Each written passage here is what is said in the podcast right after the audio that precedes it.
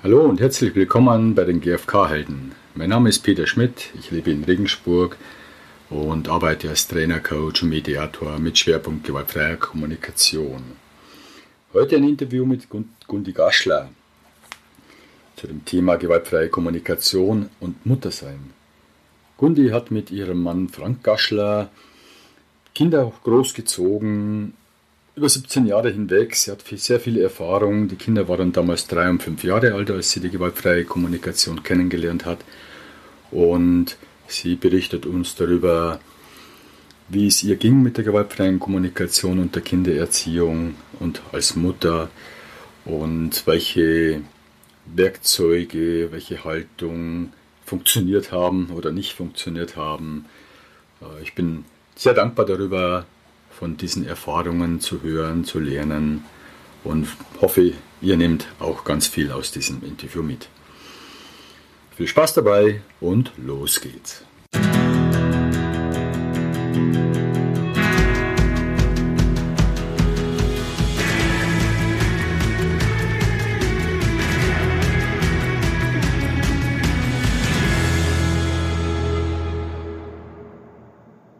Gundi, ich freue mich total, dich gerade auf meinem Bildschirm zu sehen und mit dir jetzt dann das Interview zu führen zu dem Thema gewaltfreie Kommunikation in der Mutterrolle.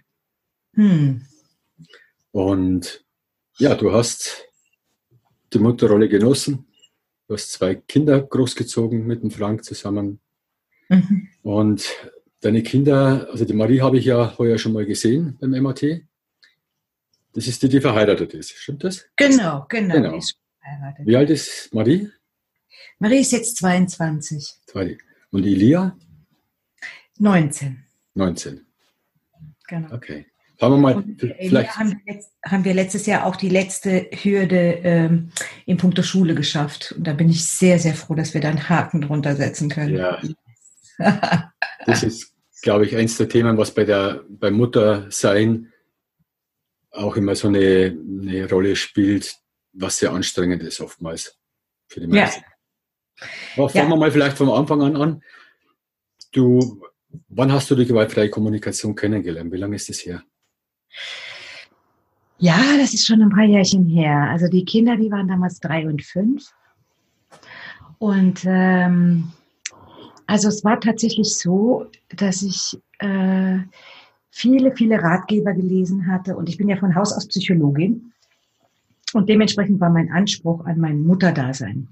Also ich wollte natürlich die perfekte Mutter sein, die alles pädagogisch, psychologisch durchdacht und sinnvoll macht und so weiter und so fort. Und ähm, deshalb habe ich auch ganz viel gelesen. Und bei diesen vielen Lesen wurde ich eigentlich immer verwirrter, weil der eine sagt viel, der andere hot. Und äh, ich wusste genau, wie ich es nicht machen soll oder wie ich es nicht machen will. Ähm, aber wie ich es jetzt machen kann, war mir nicht so klar. Und deshalb war ich auf der Suche. Und eines Tages kam, ähm, also ich, genau, ich habe damals, äh, als die, die, die Elia geboren wurde, als Marie alleine da war, war alles super. Ich war super verliebt und es war echt eine, eine, eine, eine schöne Beziehung. Es war, ich bin so aufgegangen in dieser Rolle. Und als dann die, die, die, die zweite Tochter geboren wurde, wurde es schwieriger.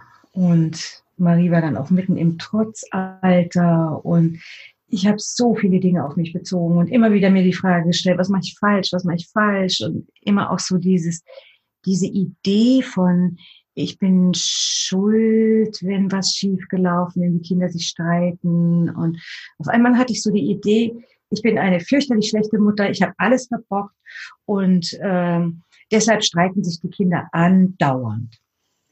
Das war so, so, so mein Ding. Und ähm, ja, und dann habe ich gemerkt, ich möchte gerne was machen. Und dann habe ich einen starke Eltern, starke Kinderkurs besucht.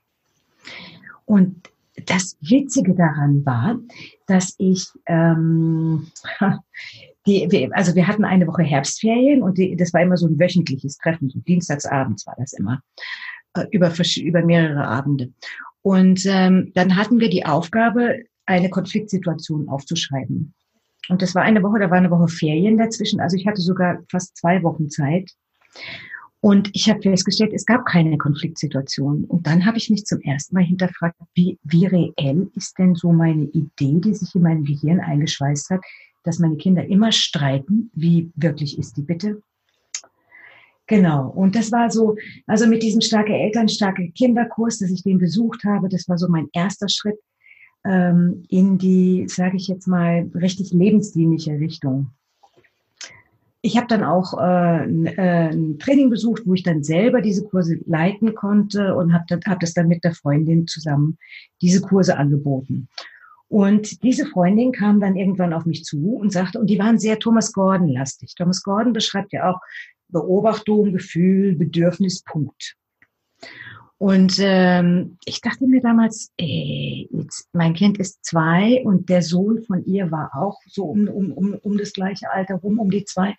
Wie soll, wie, wenn ich denen jetzt meine Beobachtung, mein Gefühl, mein Bedürfnis nenne, wie sollen die denn bitte schön dann äh, wissen, was ich von ihnen will? Wie sollen die denn darauf reagieren? Wie sollen die, also ich hatte da große Fragezeichen. Und dann kam eben diese Freundin und äh, sagte zu mir, Mensch, ich habe dann von einem Buch gehört. Äh, da gibt es einen, der heißt Rosenberg und der hat nicht nur, der endet nicht bei dem Bedürfnis, sondern der formuliert auch noch eine Bitte. Und dann bin ich neugierig geworden. Da dachte ich, hm, okay, eine Bitte, was wird das wohl sein? Ich habe mir dieses Buch gekauft und ich habe angefangen, es zu lesen und ich bin, ich habe so viele Antworten auf all meine Fragen gefunden. Und dieses Buch war, als würde ich zu Hause ankommen. Also wirklich äh, ich, ich war so, ja, genau, genau das ist es, was ich immer gesucht habe. Wo ich all meine Antworten finde drin. Und dann habe ich das nochmal gelesen und nochmal gelesen. Letztendlich habe ich dann hinten drin in dem Buch, da gab es so eine Liste mit Trainern, die äh, diese, und für mich war das damals komplett heilig. Das war für mich wie eine Bibel. Das war echt nett. Und, ähm, und dann habe ich da hinten drin, habe ich dann diese Liste gefunden. Und dann gab es einen in München und wir haben damals in der Nähe von München gewohnt. Und, äh, und äh, das war der Klaus Karstedt. Und äh, da stand halt drin, dass der Trainings anbietet und man könnte bei dem irgendwie mehr lernen und pipapo. Und dann habe ich den angerufen und ich weiß noch genau, was ich damals für eine Ehrfurcht davor hatte, weil in meiner Idee war das jetzt dann auch irgendwie so ein ganz heiliger, der das jetzt irgendwie wirklich geschnallt hat, was da, und ja, weil das alles für mich so heilig klang, weil ja, so weit weg und genau so, so äh, wollte ich sein und äh, ja, ja, ja, auf, auf meinem Weg zum Heiligtum, genau. Ja, und ähm, dann habe ich mit ihm geredet und dann hat er, hat er gesagt, ja, und er hat ein Einführungsseminar und da bin ich hin. Und das, die Einführungsseminare von ihm waren immer drei Tage lang. Und am dritten Tag, also haben wir halt die vier Schritte kennengelernt und Empathie geübt und Aufrichtigkeit geübt. Und am dritten Tag war dann dran ähm, das Sechs-Stühle-Modell. Und das ist ein Modell, in dem man, in dem man alles kombiniert. Ja, man, man, der eine hört dem anderen zu und, äh, und dann ja, ist jetzt auch nicht so wichtig, wie das Modell funktioniert. Also es ist auf jeden Fall eine Kombination von allem, was da ist. Ähm, zuhören und aufrichtig sein. Zuhören, aufrichtig sein. Zuhören, aufrichtig sein. Und da sind zwei Menschen in ein Rollenspiel reingegangen, um dieses, dieses also diese Methodik äh, auszu, äh, zu, auszuprobieren.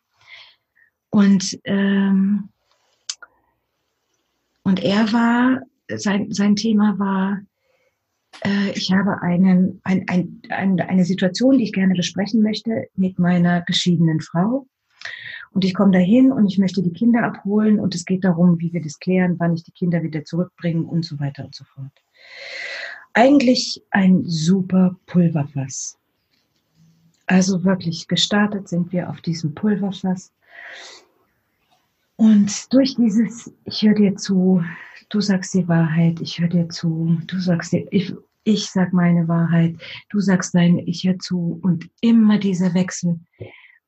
Sind wir gelandet an, bei einem Moment,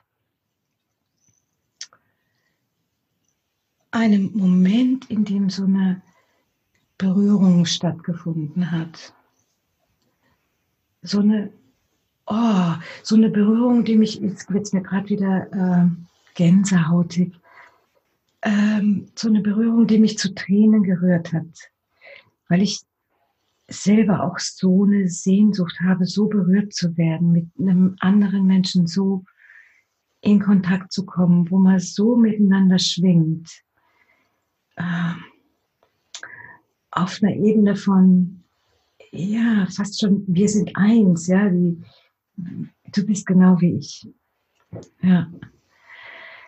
Und das hat mich echt geflasht. Und da wusste ich genau, oh, das will ich auch. Ja. Und damals bin ich nach Hause gekommen und war natürlich total begeistert. Und äh, ja, das habe ich meinem Mann dann auch erzählt und war wirklich super, super, super, super begeistert. Und er ist ein bisschen erschrocken, glaube ich, am Anfang. Am Anfang ist er, glaube ich, erschrocken und sagte erstmal so, ähm, ist das eine Sekte? Und dann hat er recherchiert und raus, hat rausgekriegt, nee, eigentlich nicht. Ne? Und äh, ja, ja, genau, das war so mein Start. Und dann habe ich gemerkt, ich möchte diesen Weg weitergehen, weil es meiner ist. Und ähm, dann habe ich ihn ja, mit den Mitteln, die mir damals zur Verfügung standen, das bisschen, was ich da schon gelernt hatte, habe ich versucht, ehrlich zu sein und habe gesagt, okay, wenn du jetzt halt irgendwie, wir gehen diesen Weg zusammen oder wir gehen ihn nicht zusammen. Und wenn wir nicht zusammen gehen, dann werde ich da marschieren und du bleibst irgendwo stehen. Und da weiß ich nicht, ob wir das überleben, also die Beziehung. Ja, genau. Und dann hat er sich angemeldet zu, zu, dem, zu dem Einführungsseminar und hat dann das nächste Einführungsseminar, das der Klaus gegeben hat, besucht. Und hat auch Feuer gefangen. Genau. Und das war dann so unser gemeinsamer Start, wo wir gemerkt haben, ja, jetzt machen wir zusammen die Trainerausbildung. Und seitdem sind wir ja, wie soll ich sagen, wir haben ganz, ganz viel zu Hause geübt, ausprobiert. Wir sind miteinander gewachsen und sind natürlich auch immer wieder in der Ecke gelandet oder wo es nicht weiterging. Und dann haben wir uns gegenseitig beschuldigt. Du musst jetzt die Giraffe sein. Nein, du! die kleinen Spielchen. Wie ging es dann weiter? Du hast das Einführungsseminar gemacht. Und wie ist es dir dann gelungen, mit deinen Kindern, die waren drei und fünf, also vor 17 Jahren, wie ist es dir dann gelungen, das umzusetzen? Welche, welche Herausforderungen gab es da für dich? Ah, mit den Kindern? Ja, in, der, in Mutterrolle? In meiner Mutterrolle, ja, ja, ja. Und ja, auch, also das eine ist ja mit den Kindern, das andere ist du als Mutter, du als Frau. Wie, wie war das für dich da am Anfang? Also als Mutter ähm,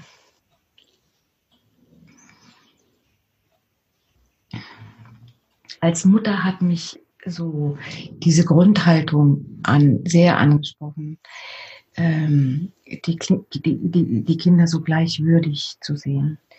Also mit dem gleichen, ihnen mit dem gleichen Respekt und mit, dem, mit der gleichen Würde einfach zu begegnen wie anderen Menschen auch und sie ernst zu nehmen und ihnen Raum zu geben. Ähm, ja, das hat mich sehr, sehr angesprochen. Und ihnen zuzuhören. Ja, ihnen zuzuhören. Und ähm, was am Anfang, das war auch sehr lustig, ne?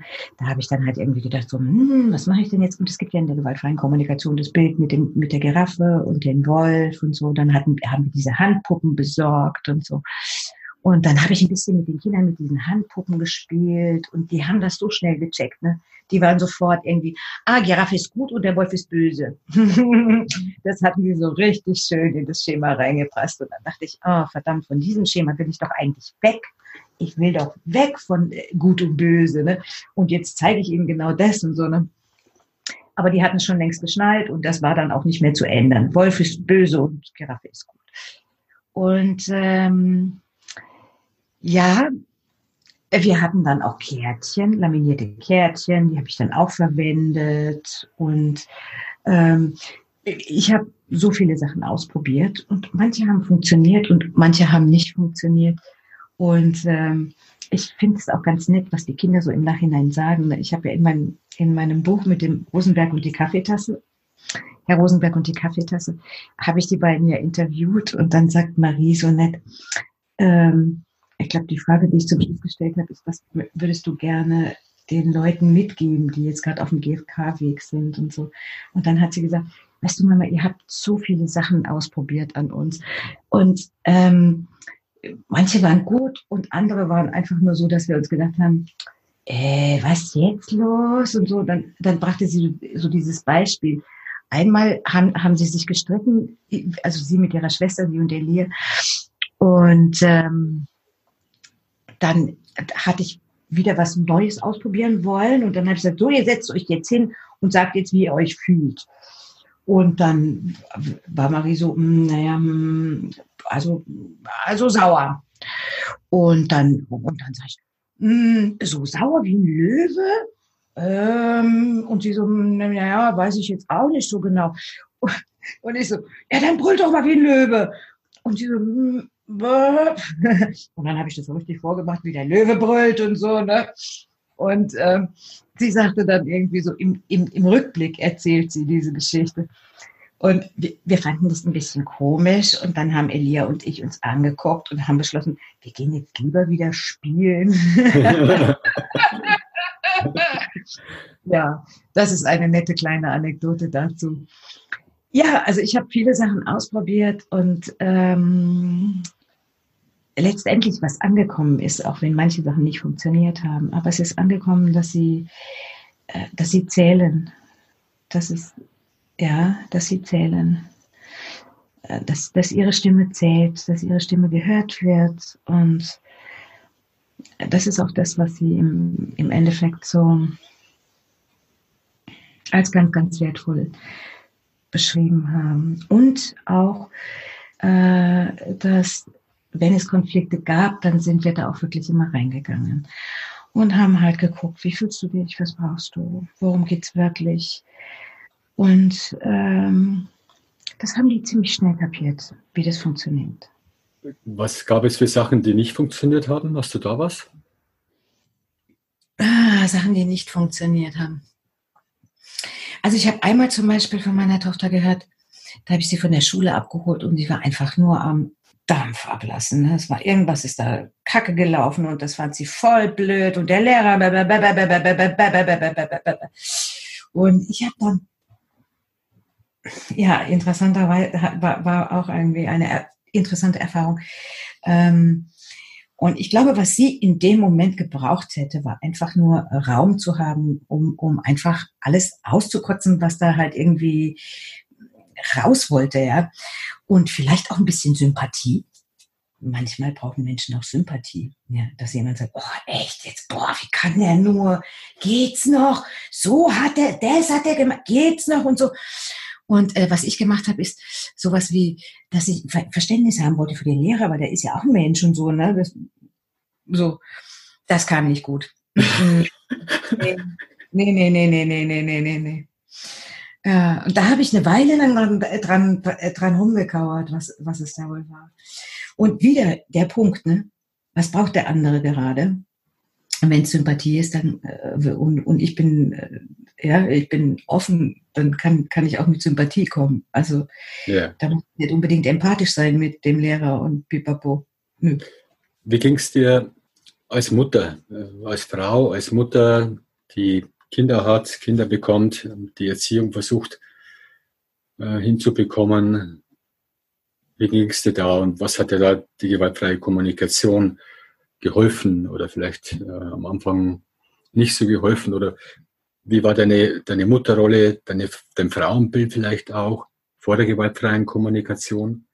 Ähm, ah, ja, ja, ja, das ist eine interessante Frage. Also, bevor ich es kennengelernt habe, muss, wollte ich unbedingt eine perfekte Mutter, muss alles richtig machen. Und das habe ich natürlich gemessen daran, wie glücklich sind die Kinder.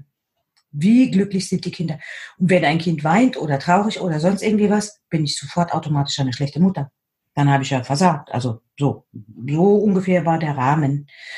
Ähm, und als ich Marshall zum ersten Mal gesehen habe, das war im 2004 in Budapest auf einem IIT, bin ich tatsächlich zu ihm hin und ich habe irgendwas, habe ich ihn gefragt, ich weiß nicht mehr, also es hat sich da was in meinem Kopf irgendwie, eine Frage ergeben. Und irgendwas habe ich ihn gefragt. Und dann guckt er mich so an und dann sagt er, du bist Mutter, oder?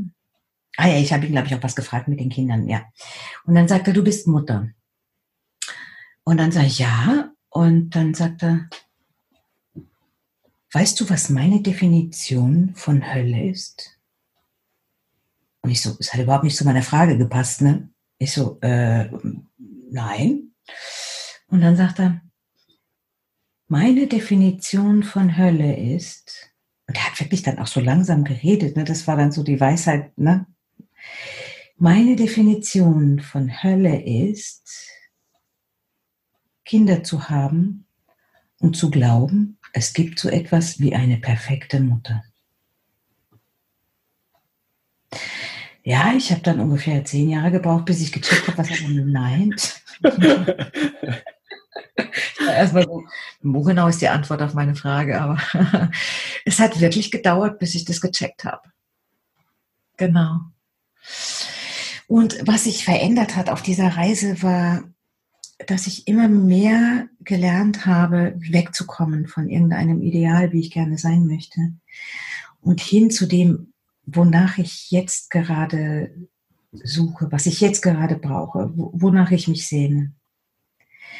Ähm, und so eins von diesen Kernthemen als Mutter, die mich so beschäftigt haben, war, ich möchte sie unterstützen, ich möchte meine Kinder unterstützen. Ähm, und ich möchte irgendwann in den Spiel, also ich möchte in den, bei allen Entscheidungen, die, die so anstanden, sei es jetzt Impfen, in welche Schule geht es, in welcher Kindergarten, welche Schule, äh, mische ich mich jetzt ein, renne ich in die Schule oder nicht? Also die, die Partys, ab wann dürfen die Alkohol trinken? Also, also da kommen ja, ne, wie viel Fernseh darf geguckt werden und das mit den Handys war bei uns noch nicht so Thema. Das ist dann, äh, da, ja, da waren die eher Vorbild für uns, weil die halt einfach, ähm, ja, die, das Thema hatten wir eigentlich nicht. Aber das ist ja heutzutage ein, ein ziemlich heißes Thema, das immer gekocht ja. wird. Ähm, Hausaufgaben, ne? Pff, wie weit mische ich mich da ein? Was mache ich da? Ne? Ähm, oh, jetzt habe ich den roten Faden verloren. Du hast ähm, angefangen mit, dem, mit der Aussage, Ah ja, die Kernfrage. Die ja. Kernfrage, wenn ich Entscheidungen treffe. Ähm, die, die Kernfrage, die ich mir immer gestellt habe, ist, wenn ich in fünf Jahren in den Spiegel gucke, möchte ich immer noch wissen, dass ich mir diese Entscheidung gut überlegt habe. Dass ich sie nicht wischiwaschi getroffen habe, sondern und dass ich auch nicht irgendwelchen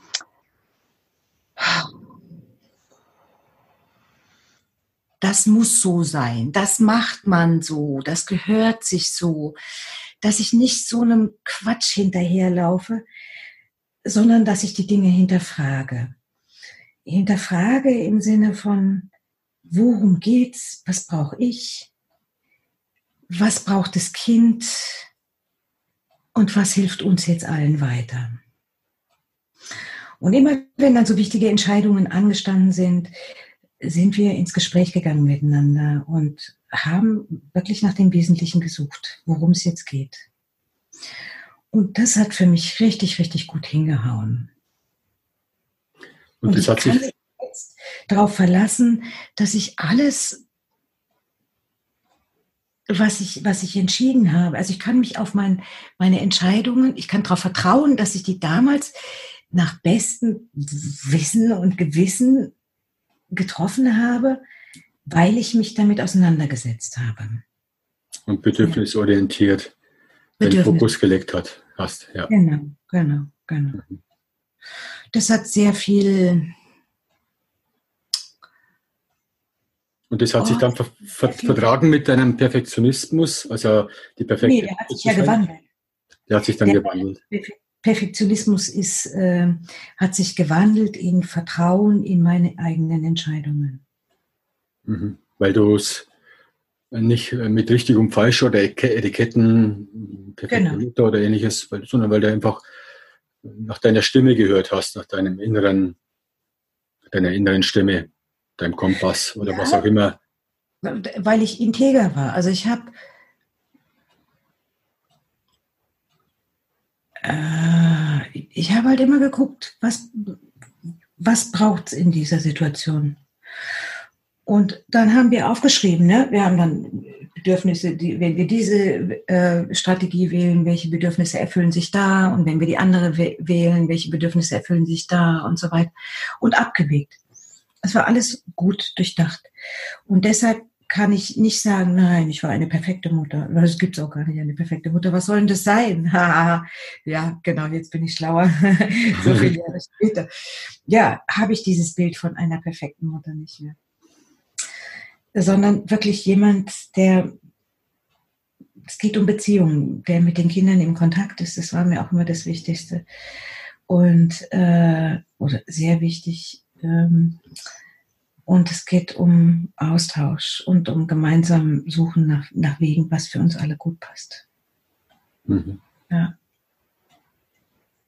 Hat es von deinem Frauenbild, du bist Mutter und bist Frau, hat sich da was verändert? Gab es da durch die gewaltfreie Kommunikation Impulse, wo du für dich was erkannt hast, verändert hast? Frauenbild weiß ich jetzt gar nicht. Ah, ach so. ähm,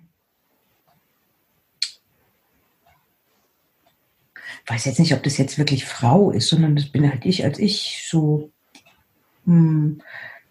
Also was ich, es hat sich auf ganz vielen verschiedenen Ebenen was getan. So von meinen Werten, wo ich herkomme, von der Erziehung, so zum Beispiel im Punkt Gast, Gastfreundschaft. Ne? Da, wo ich hergekommen bin, ursprünglich, da war das so, dass man dann halt, wenn ein Gast kommt und dann wird der halt bekocht. Und zwar fünfgängig eigentlich so. Hm? Und äh, da wird er natürlich betutelt, was weiß ich was alles.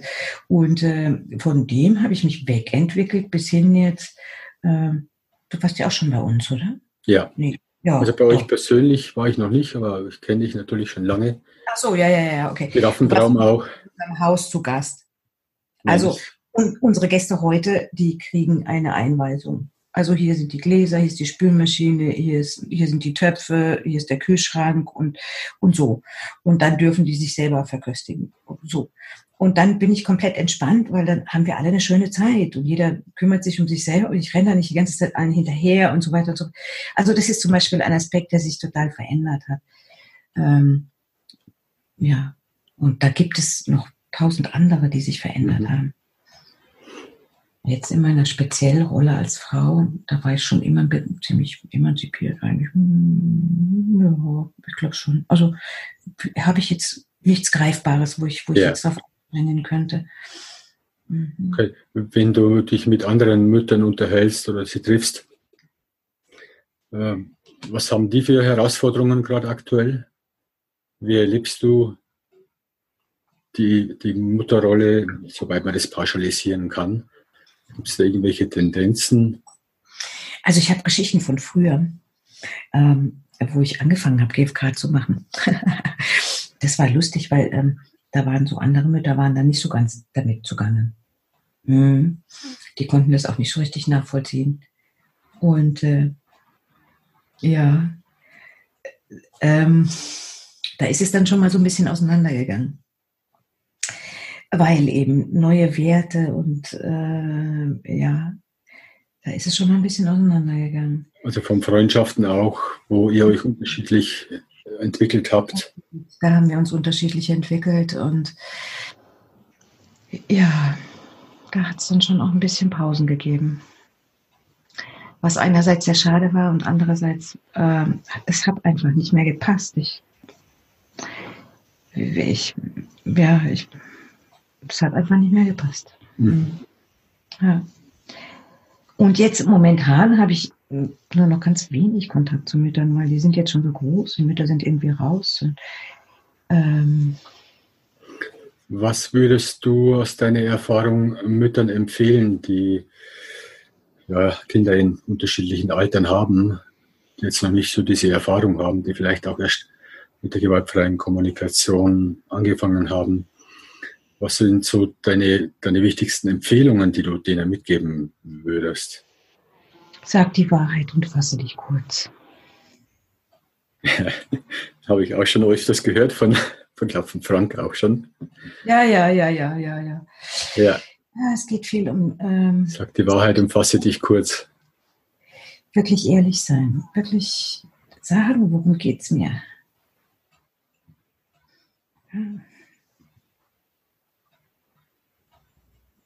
Und zuhören. Worum geht es den anderen? Worum geht es dem Kind? Wenn es, was weiß ich jetzt gerade, Handy spielen will. Mhm. Oder Adidas Turnschuhe oder ich weiß jetzt gar nicht, heute ist wahrscheinlich Adidas gar nicht mehr so in. Worum geht's?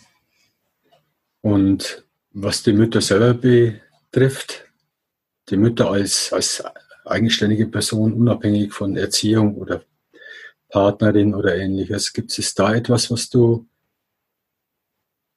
als Tipp so im Nachhinein, ja.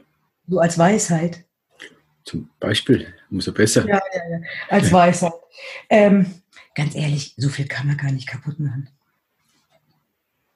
Das sind einfach Menschen, die sind, äh, da, da ist das, was Khalil Gibran gesagt hat, deine Kinder sind nicht deine Kinder, die kommen durch dich. Aber es sind eigene Menschen.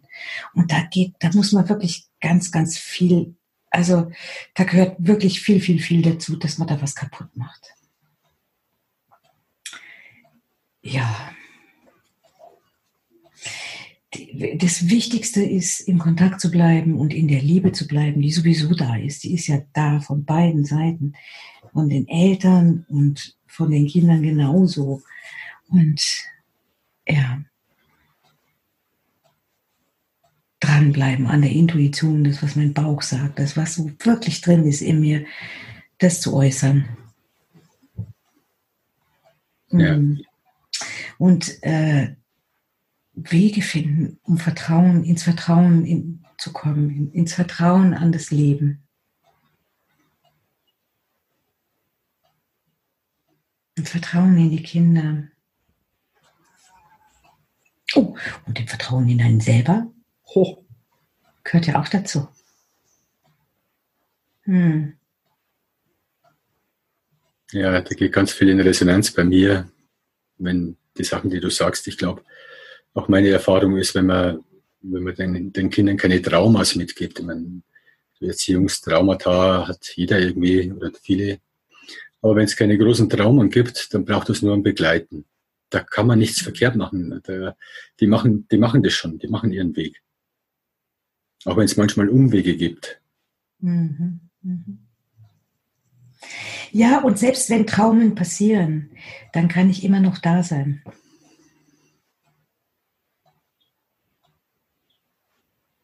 Selbst wenn was Dramatisches passiert. Ja. Und selbst wenn ich es verbockt habe, kann ich auch noch hingehen und sagen, oh, fuck, das habe ich jetzt echt verbockt. Ich konnte es gerade nicht besser. Ja. Ich konnte es gerade nicht besser. Und äh, ich kümmere mich darum, dass ich es das nächste Mal besser hinkriege. Gibt es Schlüsselerlebnisse, die du teilen möchtest, wo die du als Mutter mit der gewaltfreien Kommunikation, wo dir was gelungen ist?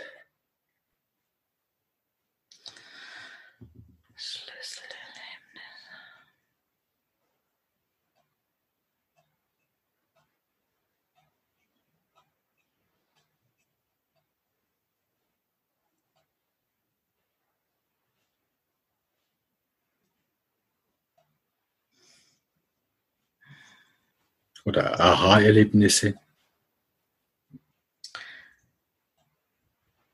ja, ja, ich habe so ein Aha-Erlebnis, wo, wo, wo die Kinder meine Lehrer waren, meine weisen Lehrer waren. Das finde ich ein ganz nettes Erlebnis. Also das war mein Lernen, zu dem Sie beigetragen haben. Deshalb ist es jetzt nicht so etwas, wo, wo ich dann die GFK angewendet habe und mir dann was gelungen ist. Ähm, äh, äh,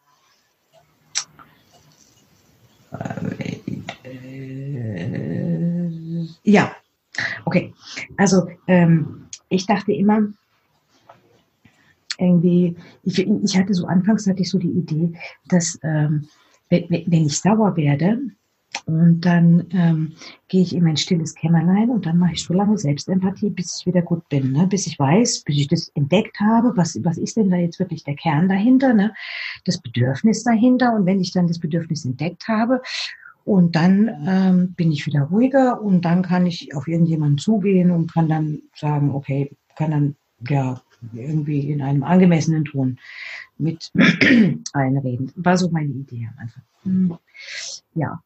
Und dann habe ich mich immer wieder in meinen stillen Kämmerlein äh, gefunden und an einem, einem Tag stand ich da und habe in meinem Suppentopf gerührt und habe so vor mich hingebrodelt. Und es hat so, so genau wie dieser Suppentopf Topf da so gekocht hat und ich das so schön gerührt habe, so genau so war es in mir drin. Und ähm, dann kommt äh, die Marie und setzt sich zu mir in die Küche und und, und, und ähm, ich, wir hatten damals so eine Küche, da musste ich die Wand angucken, wenn ich da im Suppentopf so. Ne? Und, ähm, und dann gab es so einen kleinen Stuhl und das war hinter mir. Und dann musste ich mich immer so umdrehen, damit ich die halt sehe. Und äh, sie setzte sich also auf diesen Stuhl und dann sagt sie, Mama, was ist denn mit dir? Nix. Mama, bist du sauer? Nein. Und meine Sorge oder meine Idee war, ähm, wenn ich denen jetzt sage, ich bin sauer, und dann kriegen die das auch alles ab. Mein Sauersein. Äh, und davor wollte ich sie bewahren. Also ich wollte sie, letztendlich wollte ich sie schützen. Und mich natürlich auch, weil danach ist ja blöd, wenn ich bin. So. Und, ähm, und dann sagte sie, doch, Mama, ich glaube, du bist sauer. Und dann dachte ich, ich bin schlau. Woran willst du das erkennen? und dann nannte sie mir super saubere Beobachtungen. Ich schwör's dir, wenn du anfängst mit der GfK, die Kinder, die lernen das so schnell.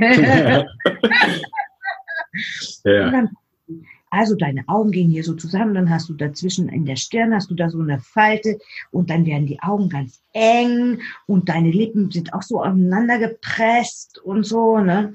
Und dann hat sie mir so einfach diverse von diesen Beobachtungen genannt und äh, ich dachte, oh Gott, verdammt. Erwischt hatte mich die Marzia und dann kommt die Elia rein. Und dann sage ich, Elia, woran erkennst du, dass ich sauer bin? Und dann sagt sie, ach so, weißt du, ähm, da machst du deine Stirn, die wird dann, die, da hast du so eine Falte in der Stirn und deine Augen werden, die nannte mir genau die gleichen Beobachtungen. Und dann habe ich sie gefragt, ja, sag mal, äh, dann erkennt ihr, dass ich sauer bin, auch wenn ich das jetzt irgendwie verstecken versuche. So, und dann sagen ja, ja, ja, ja, ja. Und dann haben die halt auch gesagt, naja, weißt du, wenn du, ähm, wenn du das sagst und dann, ähm, ähm, dann, dann, dann wird es halt nicht schlimmer und dann platzt du nicht irgendwann. Und dann dachte ich, verdammt, verdammt, verdammt, verdammt, verdammt. Ja, das war eine, äh,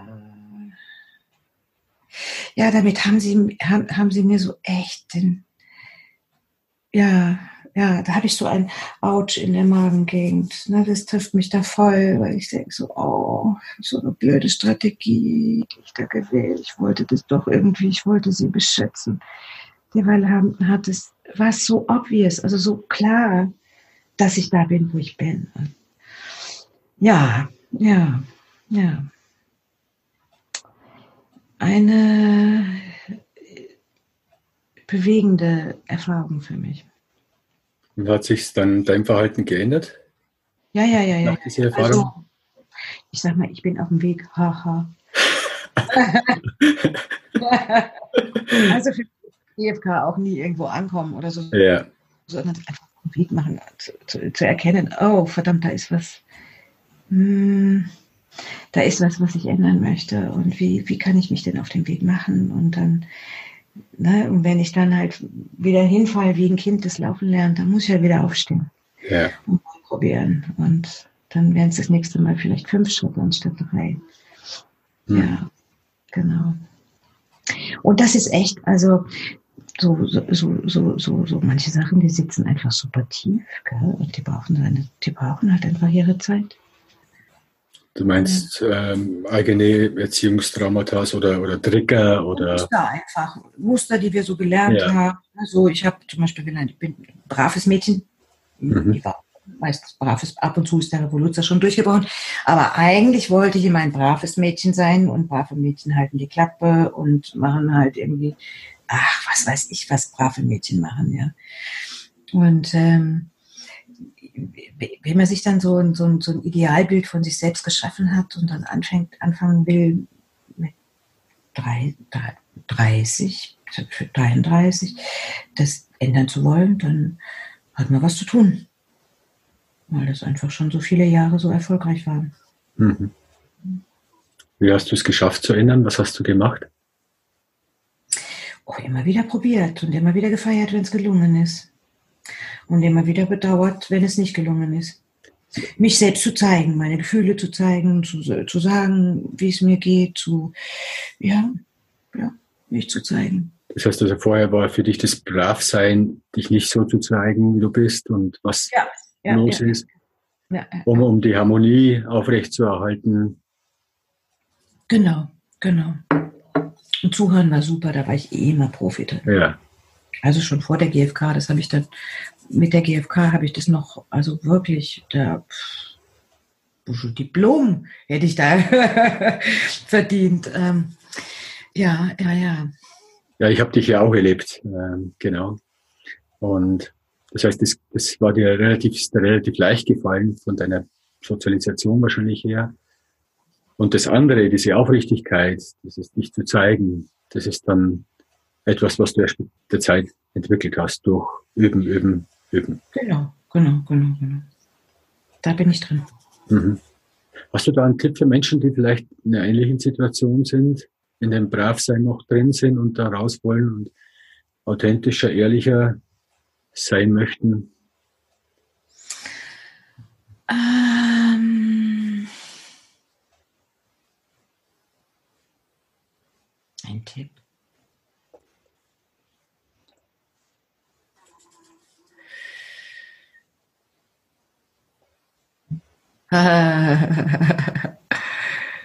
Was sage ich da jetzt? Also das Erste, was mir so gekommen ist, ist, zieht euch warm an.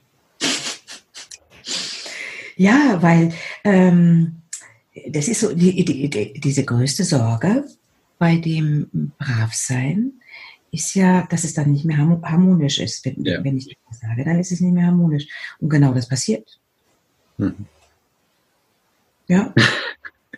Und äh, ja, als es dann zum ersten Mal passiert ist, dachte ich irgendwie so, oh verdammt, wie, wollte ich das jetzt wirklich? Wie, hä? Was? Was mache ich da eigentlich? Ne? Das ist doch irgendwie komplett raus aus meiner Komfortzone und das will ich doch eigentlich gar nicht und so.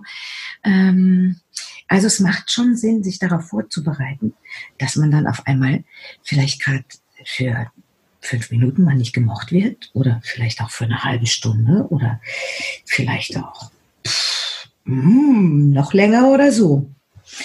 Ähm, ja. Das auszuhalten dann auch. Ist dann auszuhalten. Ja. ja, Das war, das war, das fand ich schon echt, wo ich dachte, hm, verdammt, was das jetzt wert und so. Und dann dachte ich aber irgendwie so, oh, schon vorbei. Oh, okay.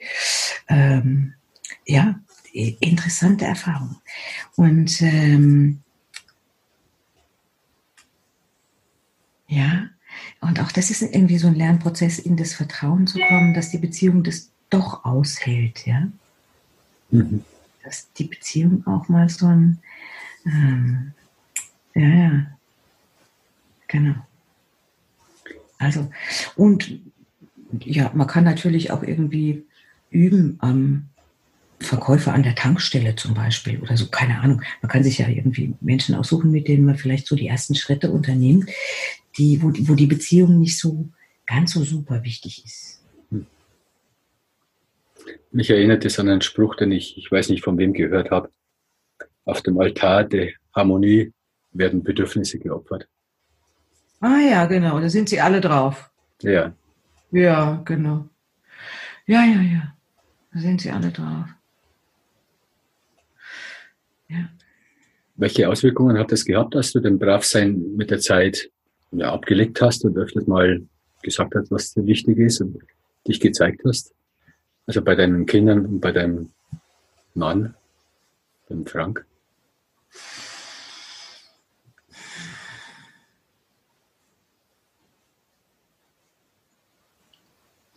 Auch in erster Linie, dass ich gesehen werde. Mhm. Mhm. Welche Auswirkungen hatte? Unterschiedlich, unterschiedlich. Also ähm, es ist natürlich auch auf Widerstand gestoßen.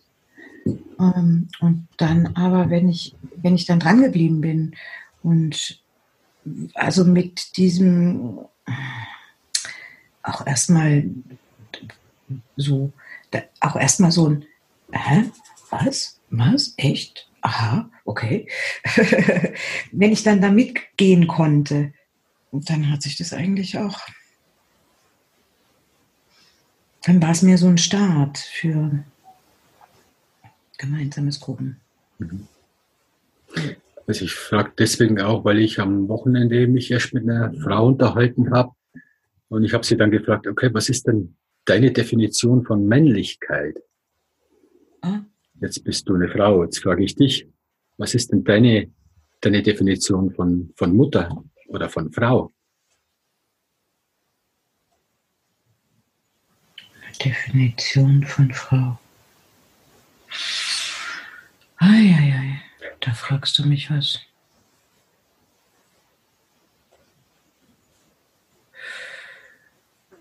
Meine Definition von Frau. Ich bin mir gar nicht sicher, ob ich das definieren möchte. Möchte ich das definieren?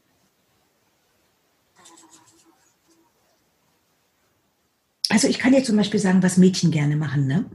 So, wenn wir hier, wir haben ja, wir, wir sind ja dann jetzt hier, wenn die Töchter da sind und dann gibt es noch eine, eine Nichte, die ist ganz oft da und wenn dann vielleicht noch Freundinnen da sind oder so, ne? Und dann gucken wir irgendwie zusammen so einen Liebesfilm an, wo man dann auch zusammen weinen kann und jauchzen kann und, und äh, schrille Töne von sich geben und sowas.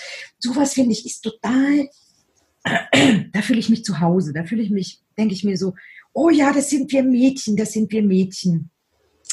Ähm, oder wir liegen im Garten und die, die Mädchen kuscheln alle so auf Decken ne, und liegen so die eine an der anderen und die eine malt der anderen was auf und es wird Häkel und so, ne, wir sitzen hier alle und chillen und so, ne, und die Jungs fangen halt an, irgendwelche Hecken auszu, auszureißen. Also das war irgendwie so ein Projekt, wo das, das war so herrlich, das zu sehen. Also das, das ist einfach verschiedene Energien gibt, wenn, wenn man dann so als ähm, Frauen, wie, soll ich das sagen, wenn, wenn man da so in dieser, wenn, wenn so eine geballte Frauenenergie plötzlich Raum bekommt, ne? Ähm, dann unterscheidet die sich von einer geballten Männerenergie. Ne? Die Männer reißen halt Bäume aus und die Mädchen malen sich an. So. Also das ist das Einzige, was es dir an Definition geben kann.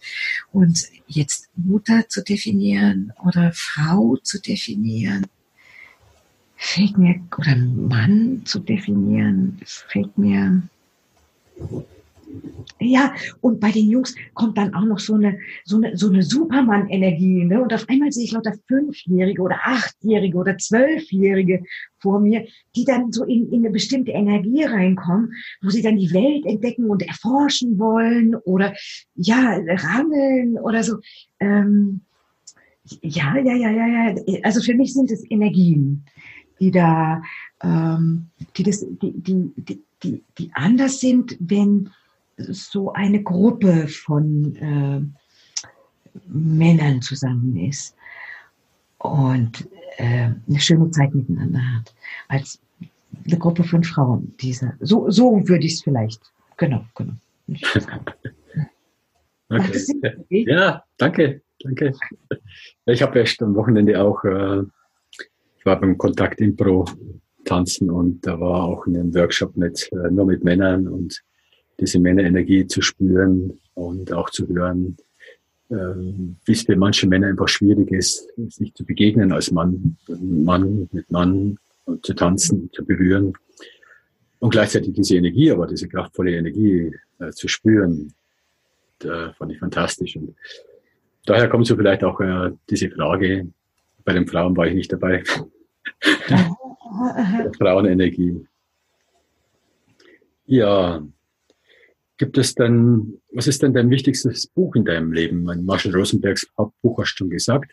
Sprache des Lebens gibt es außer dem Buch. Noch eins, was du sagst, das wäre so ein Buch. Ein GFK-Buch? GFK-Buch kann auch ein anderes Buch sein. Einfach was dich, was für dich so ein ganz wichtiges Buch ist, was vielleicht auch für andere interessant ist. Also da fällt mir die Momo ein, die kleine Momo. Ja. Die mag ich total gern. Und neulich habe ich ein, äh, und das ist jetzt ein Kinderbuch, da geht es um das Thema Wut. Wie gehe ich mit meiner Wut um? Und da habe ich ein ganz bezauberndes Buch gesehen oder entdeckt. Äh, also das hat eine, eine Bekannte von mir ähm, geschrieben ähm, und das heißt Willi und sein Wüterich. Mhm. Und es ist ein ganz, ganz, ganz, ganz, ganz schönes Buch, wo ein bisschen auch eine Methode erklärt wird, ähm, die dahinter steckt äh, das kommt auch aus dem Therapeutischen, also aus dem Systemischen und ähm, äh, ist für mich, also wenn ich ein Buch, was jemand anderes interessieren könnte, für Kinder und eigentlich auch für Große, weil wir haben, wir sind ja auch ein bisschen Kind geblieben auch noch. Ganz, ganz, ganz kostbar. Ich werde das, ich werde das Buch verlinken auf jeden Fall. Ah, ja, ja, ja, okay. In, in den Show Notes. Gibt es einen Film, den du empfehlen magst? Einen Film? Ja. Babys. Kennst du den? Nein, ich habe gehört davon, das Cover kenne ich auch, ich habe ihn noch nicht gesehen. Ja, ja, ja, ja, ja.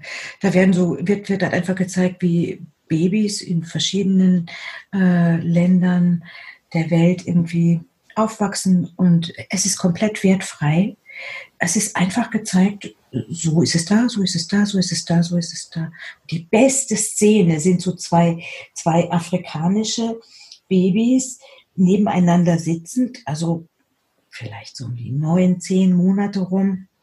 Und die sitzen so nebeneinander und gucken in die Kamera und auf einmal dreht sich der eine um und lehnt sich an die Schulter von dem anderen und beißt richtig fest rein. So. Und da dachte ich mir, so viel zum Thema. Also Gewalt im Kindergarten und so, ne, dieses beißende, dieses Thema ist ja auch ganz, ganz oft irgendwie Thema. Und ich dachte irgendwie so, ja, das ist das Natürlichste auf der ganzen Welt, dass die das machen. Jetzt probiere ich mal, wie der Arm von dem anderen Baby oder was auch immer. Das finde ich, also diese Szene, die ist so herrlich. Ja, ja, ja. Ja, ja. kann ich gut. Ja. ja, wunderbar. Gibt es noch eine Lebensweisheit? Irgendwas, was du in deinem Leben für dich erkannt hast, was du gerne teilen möchtest? Ja, ähm, eine gute Lebensweisheit. Ich war jetzt gerade, also manchmal bin ich in Engl also englischsprachig unterwegs und manchmal sprechen mich die Leute Gandhi aus. Und äh, so kam jetzt neulich, habe ich eine getroffen und die sagte Gandhi zu mir und so. Und dann sage ich, okay, du kannst mich Gandhi nennen, dann sage ich dir jetzt aber auch meine Weisheit. Und sie so, okay, ich bin am Start. Okay, meine Weisheit ist, ähm, tja, wenn du gesehen werden möchtest, musst du dich zeigen.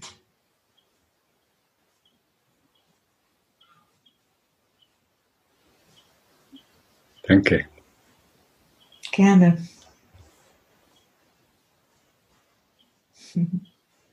Zum Schluss die Frage, gibt es noch irgendeine Vision, die du verwirklichen möchtest?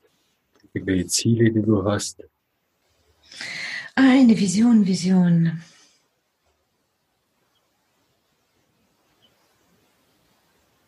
Ähm, ja, ähm, äh, ich habe eine Vision, oder nein, das ist, es ist nicht wirklich eine Vision.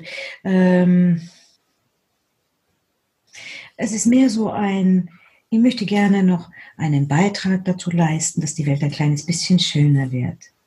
Und dass Räume geschaffen werden, in denen ähm, Menschen es sich schöner machen. Und ähm, und es gibt ganz viele Möglichkeiten, solche Räume zu schaffen. Ähm, und meine Idee ist, dass ich so, ich, ich sammle Geschichten und durch diese Geschichten, die, die, dann mache ich dann ein kleines Büchlein draus und ähm, durch diese Geschichtensammlung möchte ich gerne Menschen dazu inspirieren, ihre Geschichten zu erzählen.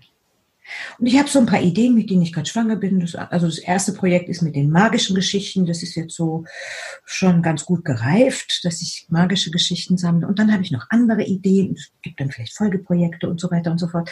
Also ich bin unterwegs. Okay. solchen. dein Buch, dein nächstes Buchprojekt, das heißt auch magische Geschichten dann? Ist, der Titel steht noch nicht, der okay. ist noch nicht so ganz so sauber, aber. Ja, ich bin, äh, bin schon neugierig, wenn es herauskommt hole es mir mhm. natürlich. Mhm. Mhm. Bin ja auch mit der Geschichte drin. Genau, genau. Du hast ja auch schon eine Geschichte geschenkt. Ja. Gibt es noch etwas, allerletzte Frage, was du Müttern mit auf den Weg geben möchtest?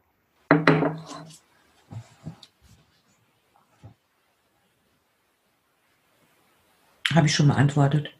Hast du schon beantwortet? Fasse, sei ehrlich, fasse dich kurz, vertrau dir selber, vertrau deinen Kindern und vertrau dem Leben. Ja, du kannst nichts falsch machen. Genau, genau. Läuft. Läuft. Danke dir, Kunde. Dann sind wir am Ende. Mhm. War schön, mich mal so auf der Art und Weise zu unterhalten mit dir. Also konzentriert. Und ich frage dich und frage dich und kriege Antworten von dir. Ja, genau, genau. Ja. Sehr ja. schön. Ich habe es auch total genossen.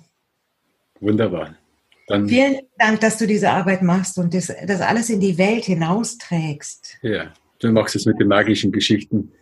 Ich mag es mit dem Podcast. Genau, genau, genau. So Wunderbar. ist es äh, eben eine Leidenschaft. Ne? Ja. Eine, hm, bleib dran. Mach's gut, Gundi. Bis bald. Ciao. Ciao.